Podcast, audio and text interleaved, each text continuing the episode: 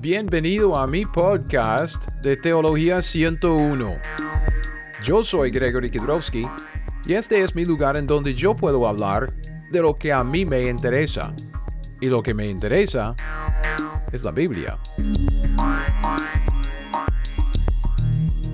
Necesitamos hablar un poco acerca de Hechos, los primeros capítulos, del 1 al 7, porque estamos estableciendo un contexto para nuestro estudio de la línea de tiempo de Pablo, o sea, su conversión, su ministerio, su vida, y especialmente la revelación que Dios le dio en Hechos capítulo 9, justo después de su conversión. Pero no vamos a entender esta revelación y no vamos a entender la vida y el ministerio de Pablo, lo que Dios hizo en y a través de nuestro apóstol, si no entendemos bien el contexto de su vida, su ministerio y su revelación. Y esto quiere decir que necesitamos ver los antecedentes, o sea, ¿qué es lo que sucedió antes de la conversión de Pablo? Y esto es lo que estamos viendo, antecedentes, estamos viendo la dificultad de la diferencia. Porque sabemos que, que, Pablo recibió un nuevo evangelio, el evangelio de la gracia de Dios en Cristo Jesús, Sabemos que cómo es este evangelio, primero de Corintios 15, del 1 al 4, dice que este evangelio tiene que ver con la muerte sustituta de Cristo Jesús, que murió por nosotros, luego sepultura, tres días después resucitó, dando por sentado que él murió por todos los pecados porque venció a la muerte, la paga de pecado es muerte, entonces Cristo, habiendo resucitado de entre los muertos, demostró que él murió la muerte por todos. Ok, bien, entonces, este es nuestro evangelio, este es el evangelio que Pablo predicaba. Pero hay una dificultad porque, porque vemos una diferencia, un evangelio diferente en el ministerio de los doce, el ministerio terrenal de Cristo Jesús. Cuando comparamos 1 de Corintios 15 con Lucas 18, de 31 a 34, vemos que los discípulos no entendieron esto de la muerte la sepultura y la resurrección de Cristo de tres días después de su muerte. Cristo habló de esto a ellos y la Biblia dice Lucas 18, 34 que nada comprendieron, que no entendieron nada de esto que Cristo les acaba de decir. Entonces estamos viendo o tratando de, de contestar la pregunta, si ellos no entendieron, si no entendían el evangelio de Pablo, ¿cuál evangelio estaban predicando? Porque obviamente estaban predicando un evangelio. Dice que Cristo estaba predicando el evangelio en las sinagogas por toda Galilea. Los, los discípulos fueron mandados por Cristo mismo para predicar el, mismo eh, evangelio que él, que, que estaban predicando. Entonces definimos bien el mensaje de ellos y lo que ellos estaban anunciando. Obviamente es un mensaje que tiene un enfoque en la nación de Israel porque Cristo Jesús vino para ministrar principalmente a Israel. Su mensaje era principalmente para Israel. Cuando él mandó a sus discípulos, Mateo 10, los mandó no a los gentiles ni a, los samaritanos, sino a la casa de Israel. ¿Ok? Entonces, este mensaje que vemos que ellos predican en, los evangelios es un mensaje para Israel y es el mensaje del evangelio del reino. Entonces, fuimos a Deuteronomio 30 y yo siempre estoy hablando mucho acerca de Deuteronomio 30. Deuteronomio 30 vemos ah, el pacto palestino, el pacto que Dios estableció para, para como establecer las condiciones, o sea, los requisitos para cada israelita, cada individuo que quiere entrar en el reino, tener la vida eterna y también ah, participar en, bueno, pues, es, vida eterna en la tierra prometida, en el reino futuro del, Hijo de David. Esto, entonces, vemos en, el pacto palestino las condiciones que Dios establece para esta, entre comillas, salvación. Es cuando el joven rico se acerca a Cristo Jesús en Lucas 18 y dice, ¿qué tengo que hacer para heredar la vida eterna? Y Cristo le contesta hablando acerca de, de, uh, en el siglo venidero recibirá la vida eterna. Sabemos que la salvación para un judío siempre era una esperanza futura. ¿Por qué? Porque estaba esperando su vida eterna en la tierra prometida en el siglo venidero, en, el reino del, Hijo de David. Ok, en, los evangelios los cuatro evangelios, Mateo, Marcos, Lucas, Juan, ¿qué es lo que vemos? Vemos el ministerio terrenal del hijo de David que vino para ofrecer el reino a Israel. ¿Cuál era su mensaje?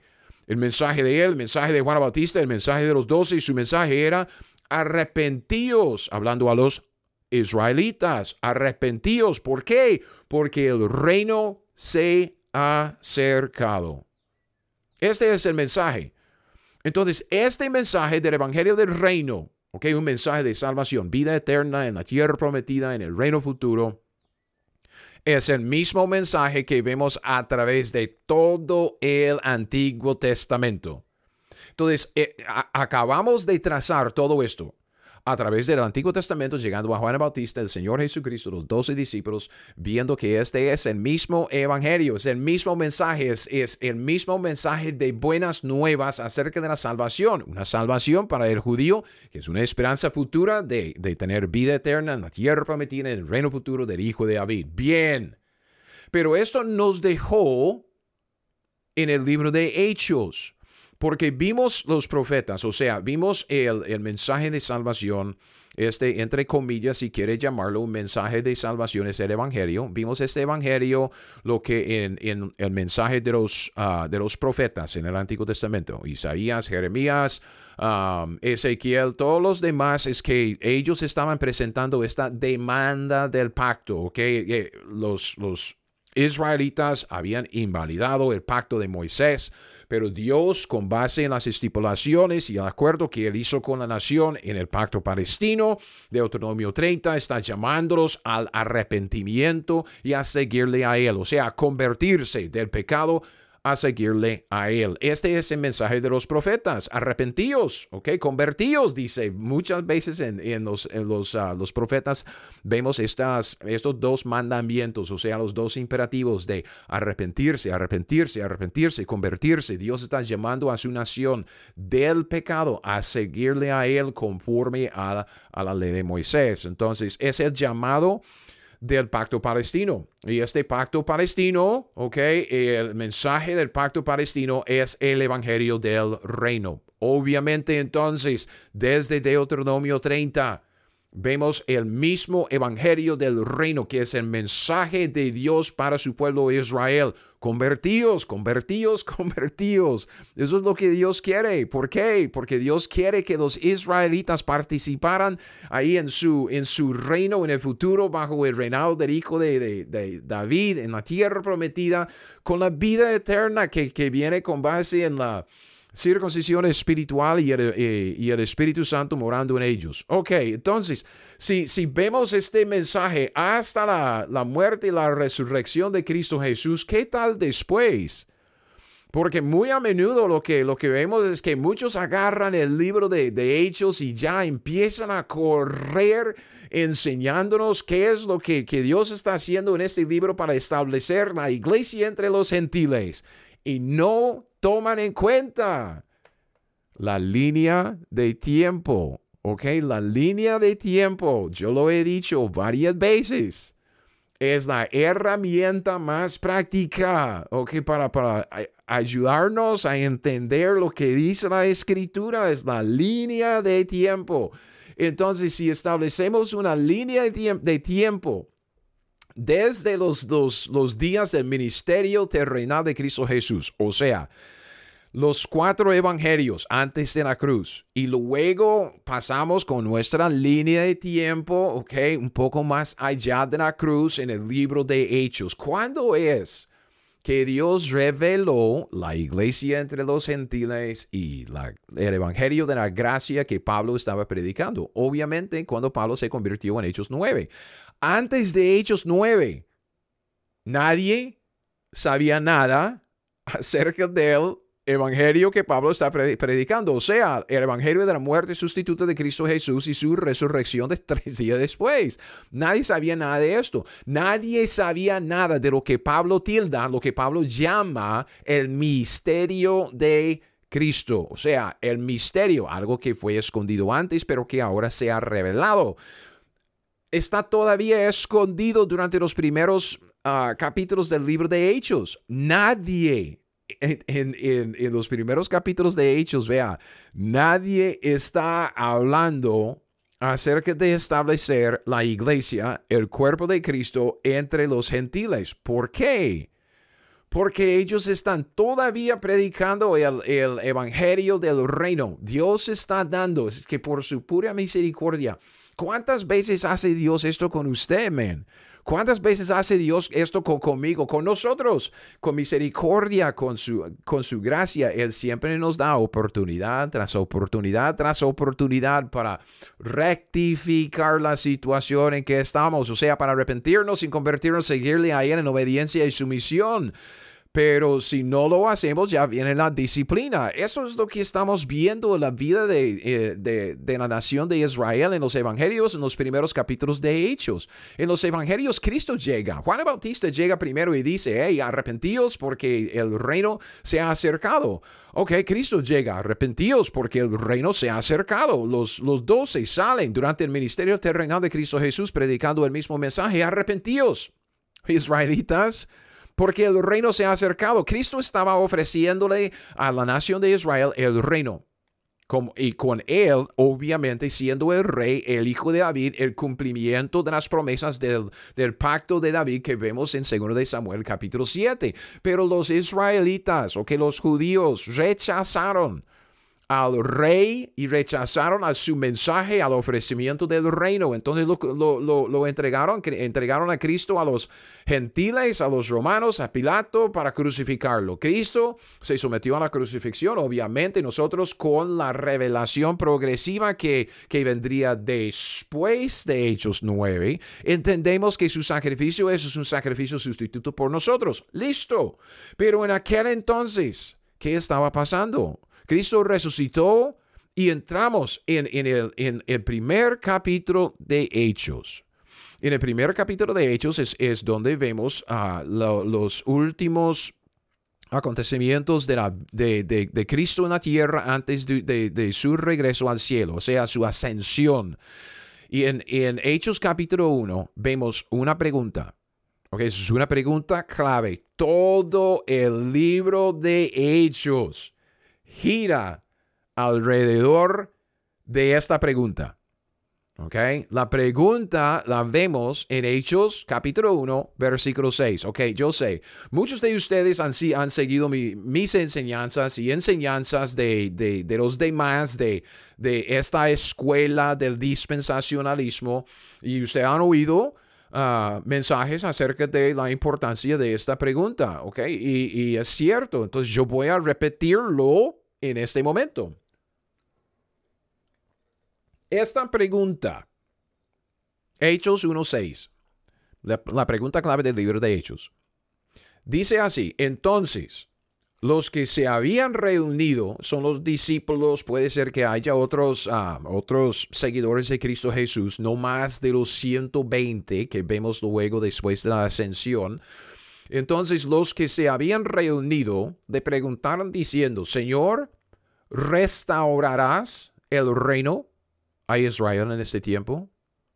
Que entonces vea, vea, están predicando acerca del reino. No están hablando acerca de la iglesia. No están hablando acerca de miembros del cuerpo de Cristo. No están hablando acerca del cuerpo de Cristo. No están hablando acerca de anunciar la muerte sustituta de Cristo Jesús como un sacrificio por los pecados del mundo. En este momento no lo están anunciando.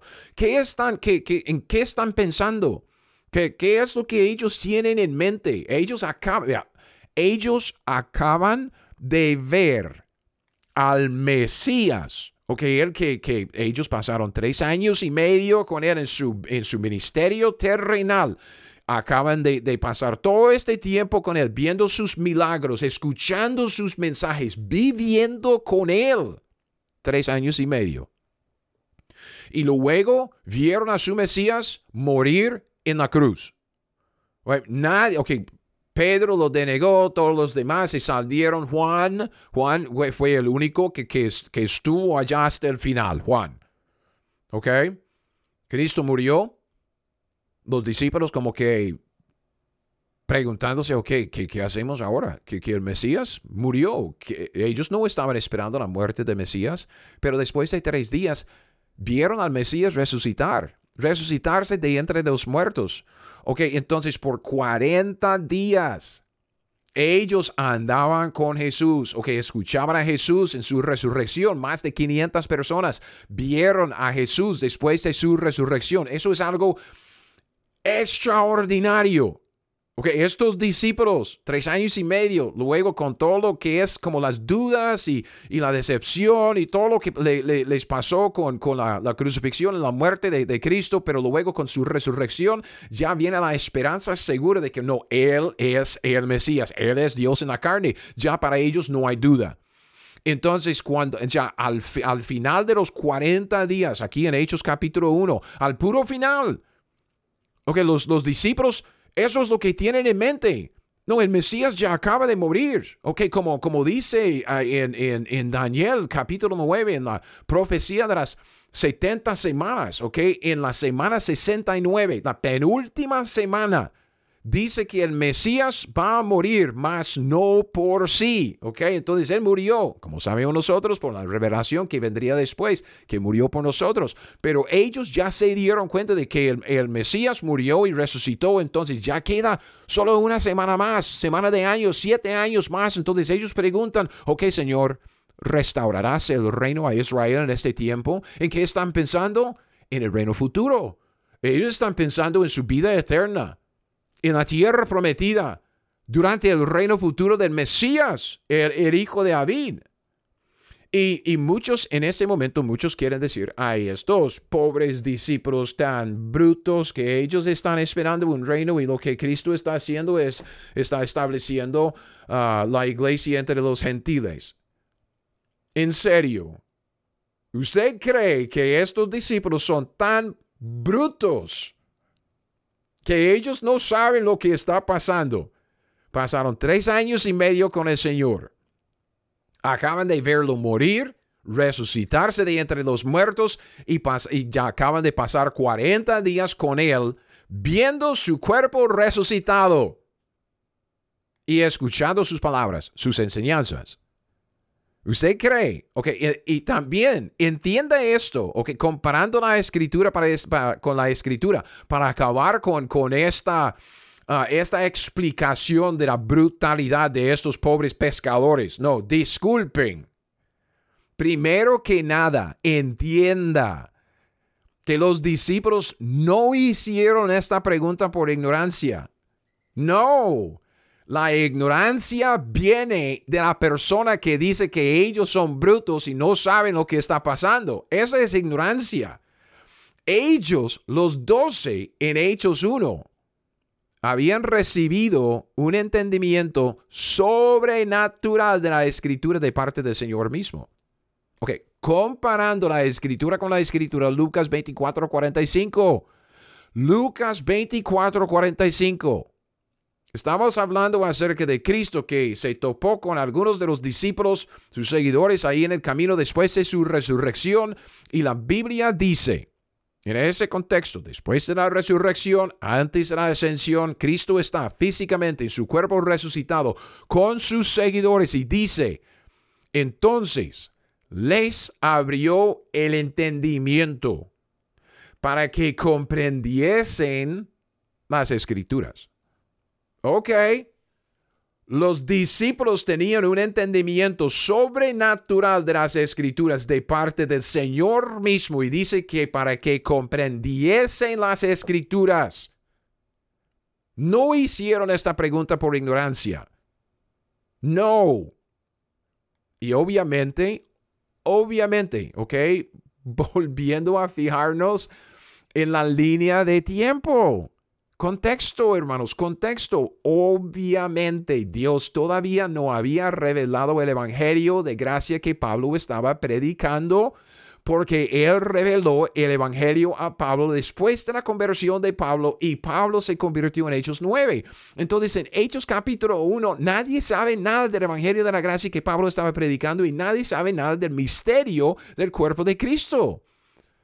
Entonces los discípulos en Hechos capítulo 1, ellos sabían, sobrenaturalmente sabían por pasajes como Daniel capítulo 9. Ese es otro estudio que vamos a llevar, otro estudio bien importante, la línea de tiempo de las 70 semanas de Daniel, los eventos por venir.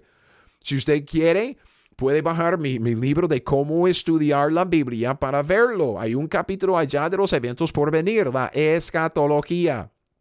Entonces, mientras tanto, que, estemos desarrollando más, más enseñanzas, um, más más videos, más podcasts. Entonces, si usted quiere leerlo, puede bajar el, libro de cómo estudiar la Biblia. Está en mi página web, teología.net, ¿ok? Teología101.net, N-E-T, teología 101, teología 101.net. ¿Ok? Entonces, Daniel capítulo 9, ellos ya tienen una, un entendimiento, una comprensión sobrenatural del contenido de, de, de Daniel capítulo 9, las 70 semanas de Daniel. Ellos, ellos saben, saben sobrenatural, sobrenaturalmente acerca del reino davídico, okay, el reino de David, lo que llamamos nosotros el milenio, que se establecería dentro de unos siete años, porque ya Cristo murió, el Mesías murió, ahí en la semana 69, quedan siete semanas más, ok, no más. Si, si el plan siguiera conforme a la revelación progresiva que Dios había dado hasta aquel momento, ellos están pensando, ya en siete años estamos. Y observe también, que cuando ellos hacen esta pregunta, los, los que se habían reunido le preguntaron diciendo, Señor, ¿restaurarás el reino a Israel, Israel en este tiempo? Eso es lo que ya tienen en mente, ¿ok? Por su entendimiento sobrenatural de la escritura. Luego lo que sigue en los versículos 7 y 8, observe lo que Cristo dice, cómo es que les responde, ¿ok? No les dice que no. No vemos a Cristo decir como los demás o como los, maestros y pastores, predicadores hoy en día, estos hay pobres pescadores brutos porque están pensando en el reino cuando yo quiero establecer mi iglesia entre los gentiles. No. Ellos preguntan, ¿restaurarás el reino a Israel en este tiempo? Y Cristo dice, les dijo, no os toca a vosotros saber los tiempos o las sazones que el Padre puso en su sola potestad, pero recibiréis poder cuando haya venido sobre vosotros el Espíritu Santo y me seréis testigos en Jerusalén, en toda Judea, Samaria, hasta lo último de la tierra. Entonces Cristo no les dice que no. Que no les dijo que no debían estar pensando en el reino, más bien deben pensar en, en la iglesia. No, más bien les mandó a predicar. Ok, si ellos preguntan, ¿restaurarás el reino a Israel en este tiempo? Y Cristo dice, nos toca a vosotros saber los tiempos o las sazones, pero cuando recibe el poder del Espíritu Santo, ustedes van a ser testigos, van a ir a predicar, anunciar. ¿Anunciar qué? ¿Qué estaban predicando? Esa es la pregunta que, que, que siempre nos hemos hecho ahí en esta parte de nuestro, nuestro estudio estos antecedentes, el programa del reino. Estamos viendo el programa del reino, lo que Dios establece ahí en los primeros libros, el Pentateuco de la Biblia. Al, final, cuando usted termina eh, el, Pentateuco, ya todo está preparado, tiene todo el fundamento para el programa del reino que Dios va a llevar a cabo en el resto de la historia del hombre. Entonces, cuando, cuando Él dice, ok, vaya, predique, ¿qué están predicando? En los primeros capítulos de Hechos, como siempre, como, es que, ¿qué dice la Biblia? ¿Qué están predicando? Vea, el mensaje de los discípulos en Hechos del 1 al 7, los primeros siete capítulos del libro de Hechos, el mensaje de los discípulos es el mismo evangelio del reino que predicaban a Israel antes.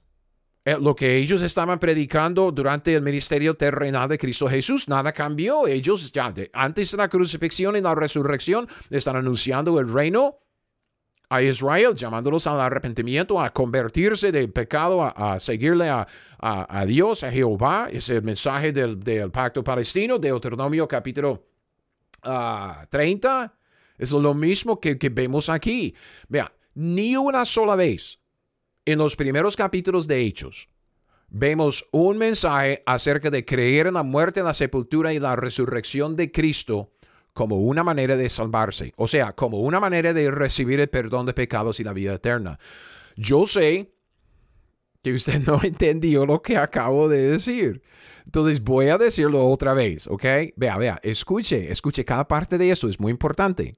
Y luego yo tengo un, pasaje para como de ejemplo para mostrarle varios pasajes, como son dos principales. Pero vea, ni una sola vez en los primeros capítulos de Hechos, ni una sola vez vemos un mensaje acerca de creer en la muerte, la sepultura y la resurrección de Cristo como una manera de salvarse. O sea, como una manera de recibir el perdón de pecados y la vida eterna.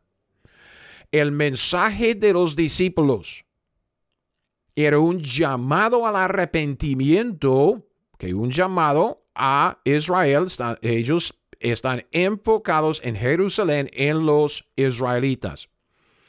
Su mensaje era un llamado al arrepentimiento debido a la rebelión y la desobediencia de Israel a la luz del hecho que ellos, los israelitas, crucificaron al hijo de David, el Mesías prometido y su rey eterno. Entonces están anunciando la crucifixión no como una manera de, salvarse, sino como algo del cual deben arrepentirse. ¿Me explico? Ok, escuche eso. Es Hechos capítulo 2 del 36 al 38. Hechos 2 del 36 al 38.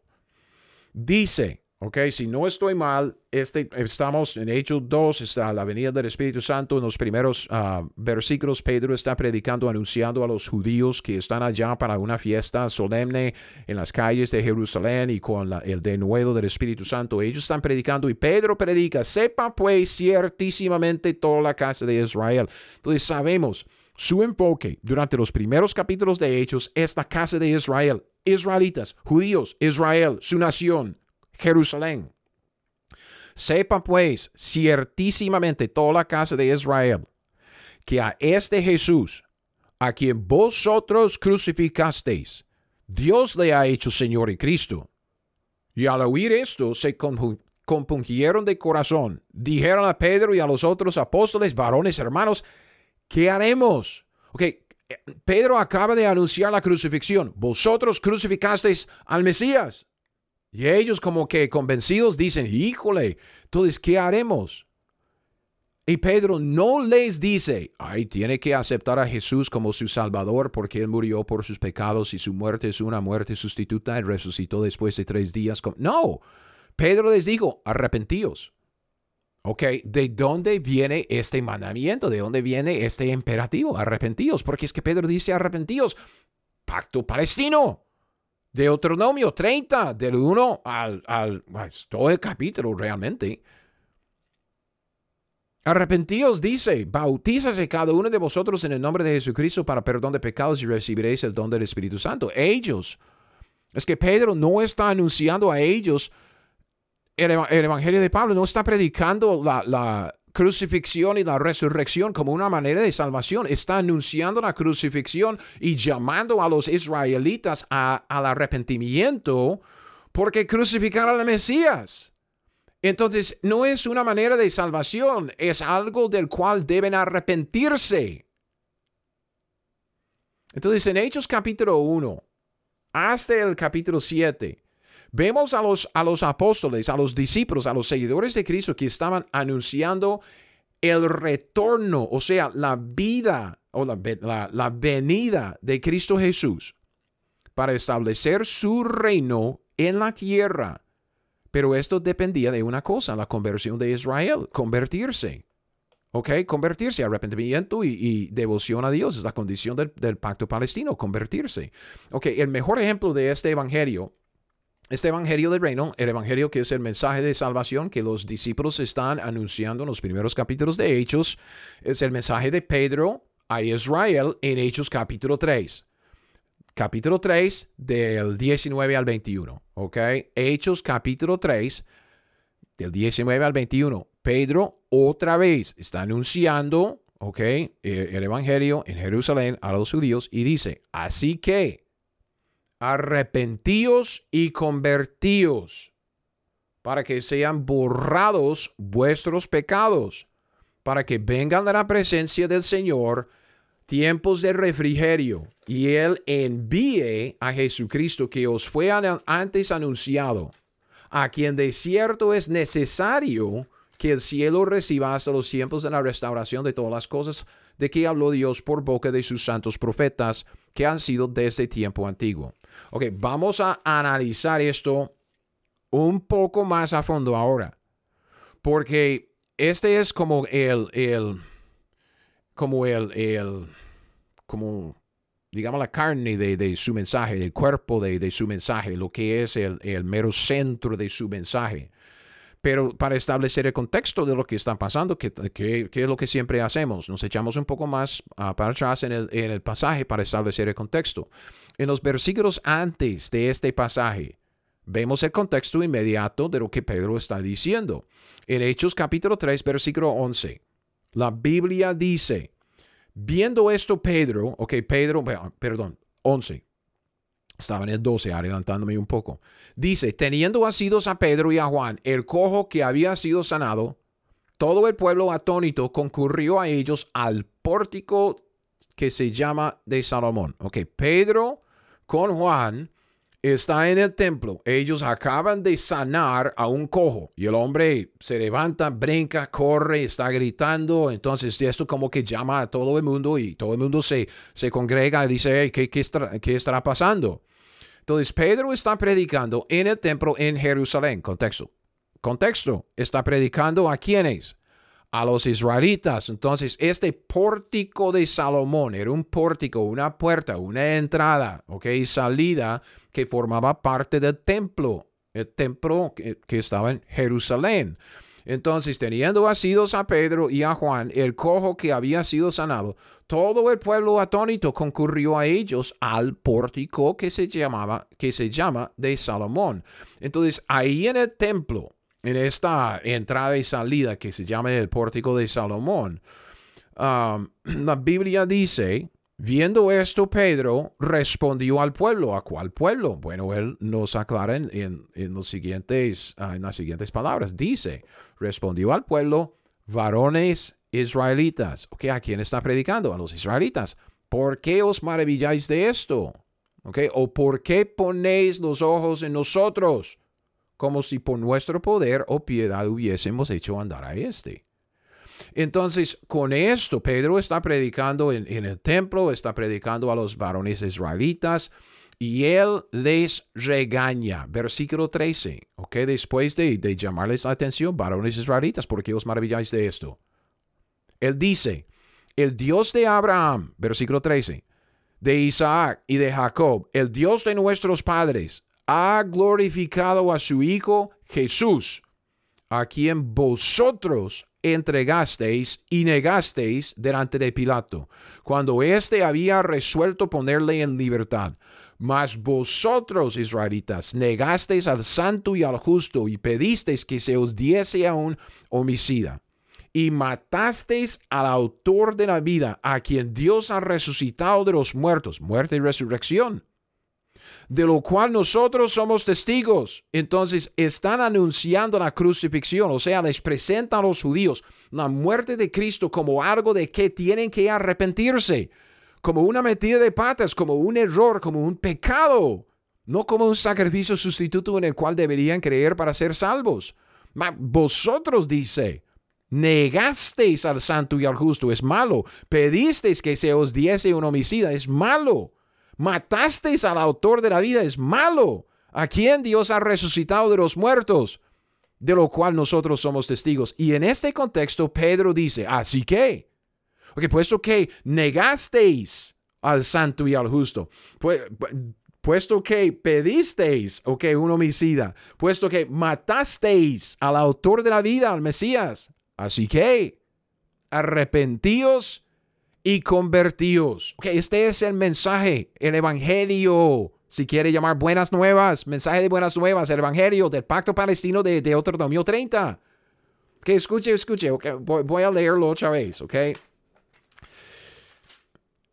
Deuteronomio 30, versículo 1, sucederá que cuando hubieren venido sobre ti todas estas cosas, la bendición y la maldición que he puesto delante de ti, y te arrepintieres en medio de todas las naciones a donde te hubiere arrojado Jehová tu Dios, y te convirtieres a Jehová tu Dios, y obedecieres a su voz conforme a todo lo que yo te mando, tú y tus hijos con todo tu corazón y con toda tu alma. Entonces Jehová hará lo que ha prometido.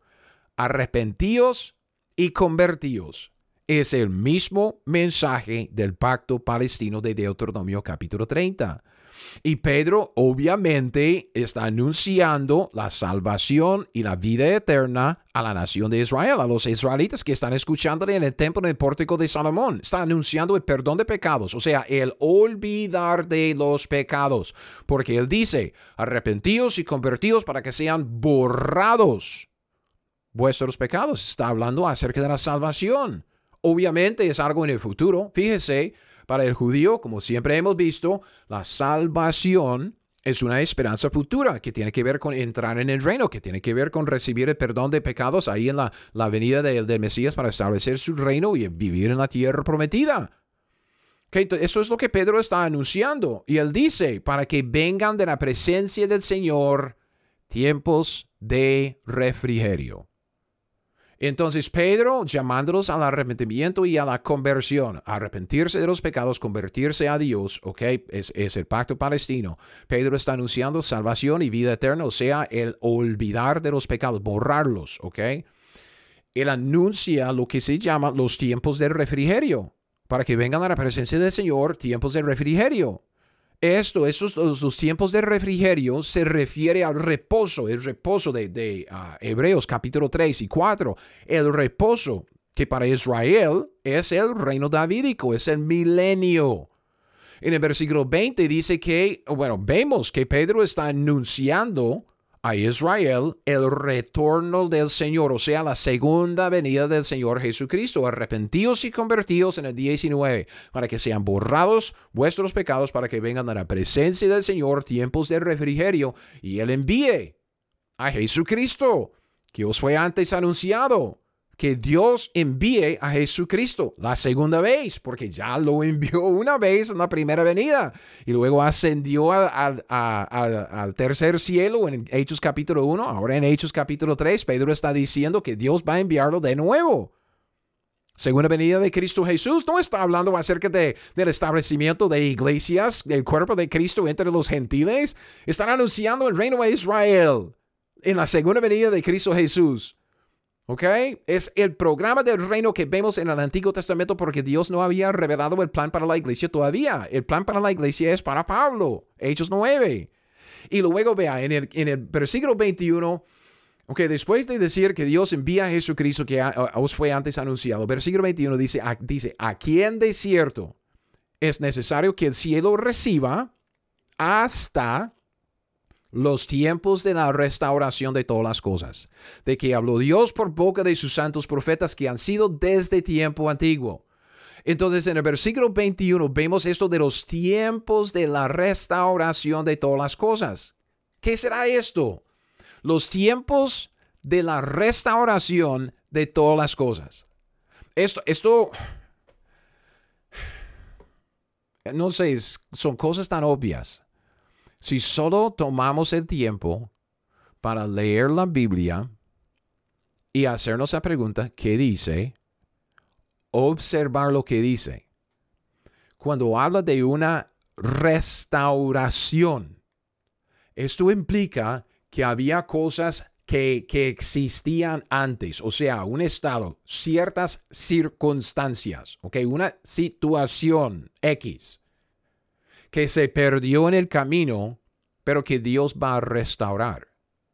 No están hablando de lo nuevo que viene, algo que, que la iglesia entre los gentiles, el cuerpo de Cristo, no saben nada de esto. Están anunciando la restauración de lo que se perdió antes en el Antiguo Testamento. Vemos una continuación, vemos un contexto acumulativo. Los tiempos de la restauración de todas las cosas. Okay, esto se refiere al reino prometido a Israel. Es el reino profetizado por todos los profetas. Lo, vimos, lo que vimos en el Antiguo Testamento. Es el tiempo futuro de restaurar todo lo prometido a Israel, todo lo que Dios les prometió en todos los pactos de promesa, empezando con el pacto de Abraham, pacto de Moisés, pacto palestino, ah, pacto davídico y el nuevo pacto. Esta es la restauración de todas las cosas, los pactos de, de promesa. Por ejemplo, por ejemplo, Amos. Si quiere un ejemplo, ok, Amos.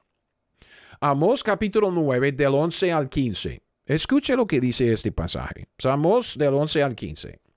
Dice, en aquel día, o que aquel día en el contexto es el día que viene el Mesías para establecer el reino con base en el pacto de David. En aquel día, la segunda venida de Cristo Jesús, llamamos este, a este evento yo levantaré el tabernáculo caído de David. ¿Por qué? Porque Dios hizo una promesa incondicional con David, que, va a establecer su casa, su trono y su reino para siempre. ¿Ok? En aquel día, en la segunda venida, Dios dice, yo levantaré el tabernáculo caído de David. Es algo que existía antes, que se perdió, pero voy a restaurarlo.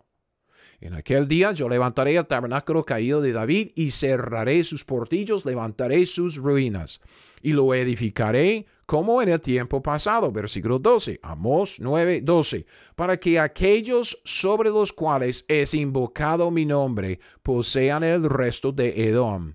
Y a todas las naciones, dice Jehová, que hace esto. Entonces, aquellos sobre los cuales es invocado mi nombre son los individuos que respondieron bien al llamado del evangelio del pacto palestino en conversión, arrepentirse y seguirle a Dios. Aquellos sobre los cuales es invocado mi nombre posean el resto de Edom y a todas las naciones. Ellos van a reinar con el Mesías sobre todas las naciones. Es, Israel será cabeza de las naciones. Estamos hablando de lo mismo. Vida eterna en la tierra prometida en el reino futuro. Amos 9:13. Aquí vienen días, dice Jehová, en que el que hará alcanzará al segador. O sea, va a haber una prosperidad, ¿ok? Increíble, porque Dios, Romanos 8, va a quitar la maldición de la tierra, ¿ok? Entonces la tierra va a volver a producir como antes, que va a ser muy fructífera. Vienen días, dice Jehová, en estos tiempos de la restauración de todas las cosas, va a restaurar lo que se perdió. Y en esto que lo que se perdió fue la, la tierra fructífera. Okay, el que ara alcanzará al segador, el pisador de las uvas al que lleva la simiente. Entonces va a haber varias cosechas durante el año, no solo una.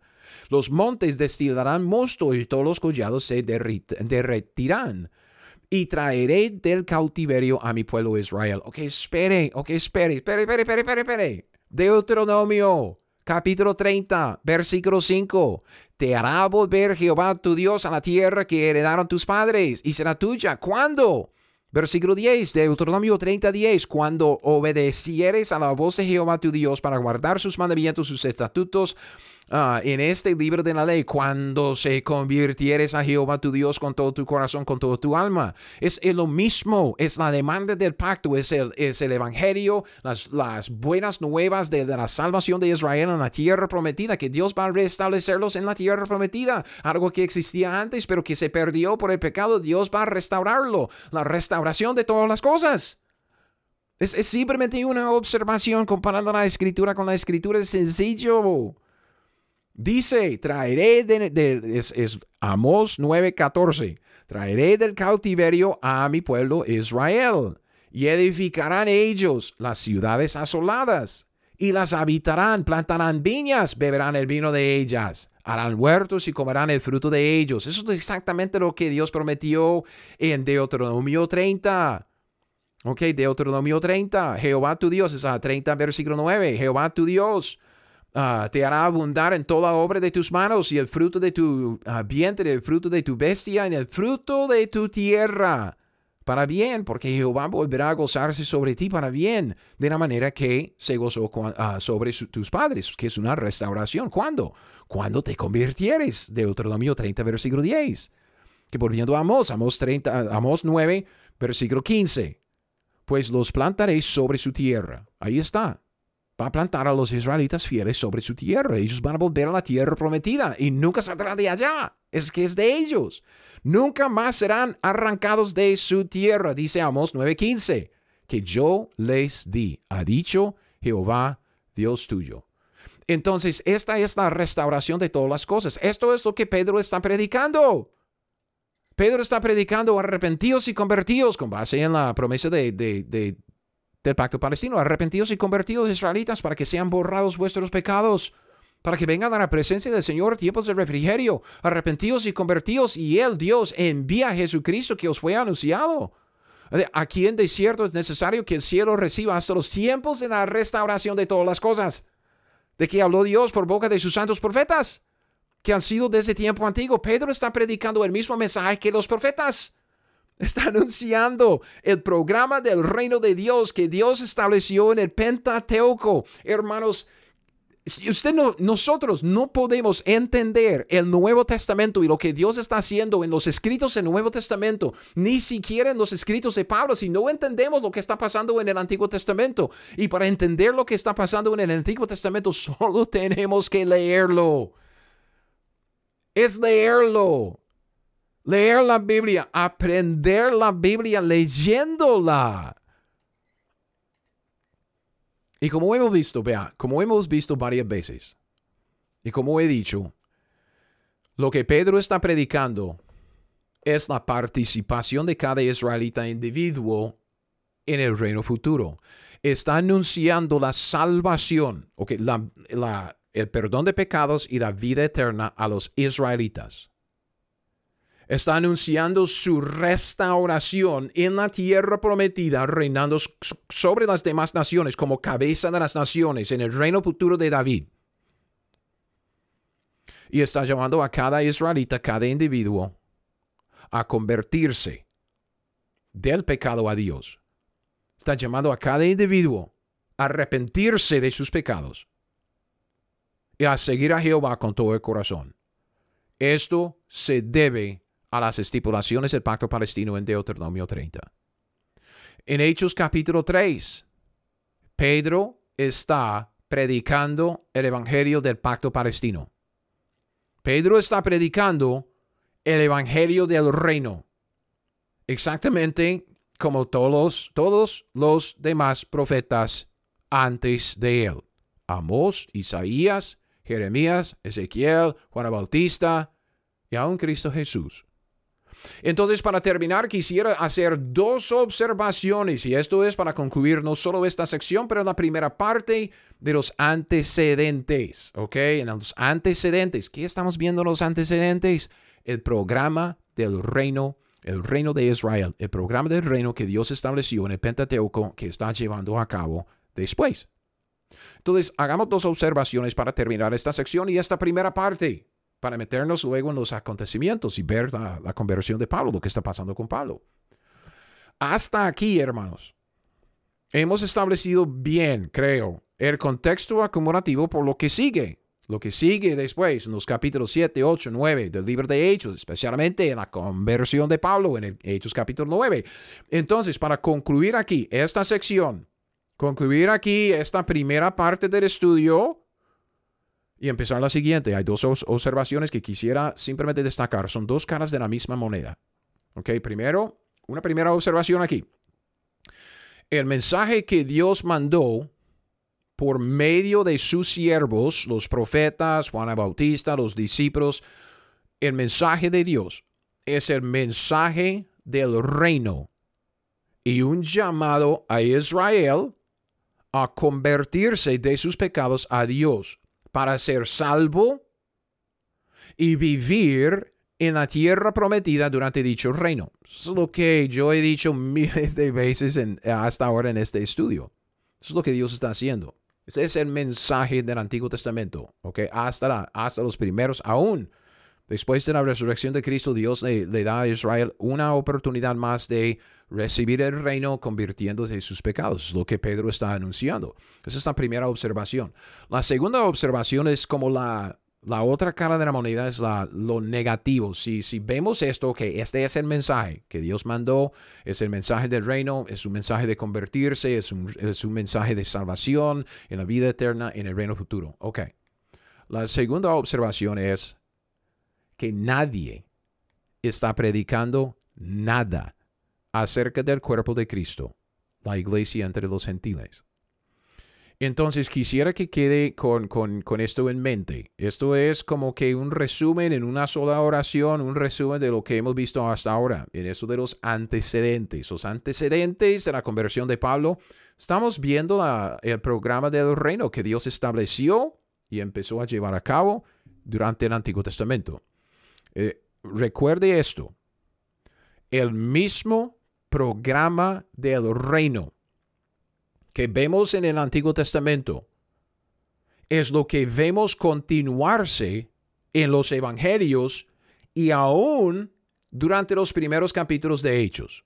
El mismo programa del reino, el mismo programa del reino que vemos en el Antiguo Testamento, que se estableció en el Pentateuco y se llevó a cabo a través del resto del Antiguo Testamento, es lo que vemos continuarse en los evangelios durante el ministerio terrenal de Cristo Jesús y aún durante los primeros capítulos de Hechos, especialmente del 1 al 7, Dios no reveló el Evangelio de Pablo y el misterio de la iglesia, que es el cuerpo de Cristo, hasta Hechos 9. Entonces, con este contexto acumulativo en mente, ya podemos empezar a desarrollar nuestro estudio de la línea de tiempo de la vida del ministerio de Pablo en la segunda parte que vamos a empezar en el siguiente podcast, si Dios quiere.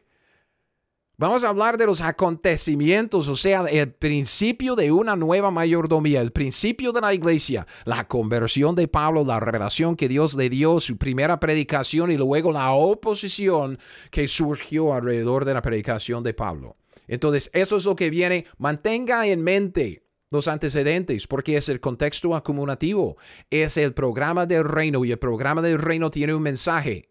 El programa del reino que vemos en el Antiguo Testamento, el mensaje es el evangelio del reino. Es anunciar el reino a Israel. ¿Quiere participar en el reino? Vida eterna, tierra prometida, reino futuro. Tiene que convertirse, arrepentirse de sus pecados y seguirle a Dios con una devoción total, ¿ok? Singular. Esto es lo que vemos en el Antiguo Testamento, en los Evangelios y hasta Hechos capítulo 7 en el siguiente podcast. Vamos a empezar los acontecimientos. Gracias por haber escuchado hasta ahora. Espero que, que, le haya sido de mucha edificación y que le haya dado algo en qué pensar este día. Gracias, que Dios le bendiga y nos vemos en el próximo. Gracias por escuchar mi podcast Teología 101.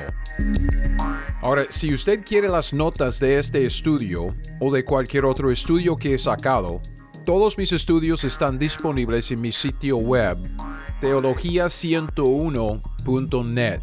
Es teología101.net. Y con esto lo dejo. Hasta el próximo. Siga fiel, aprenda la Biblia y haga lo que ella le dice. Música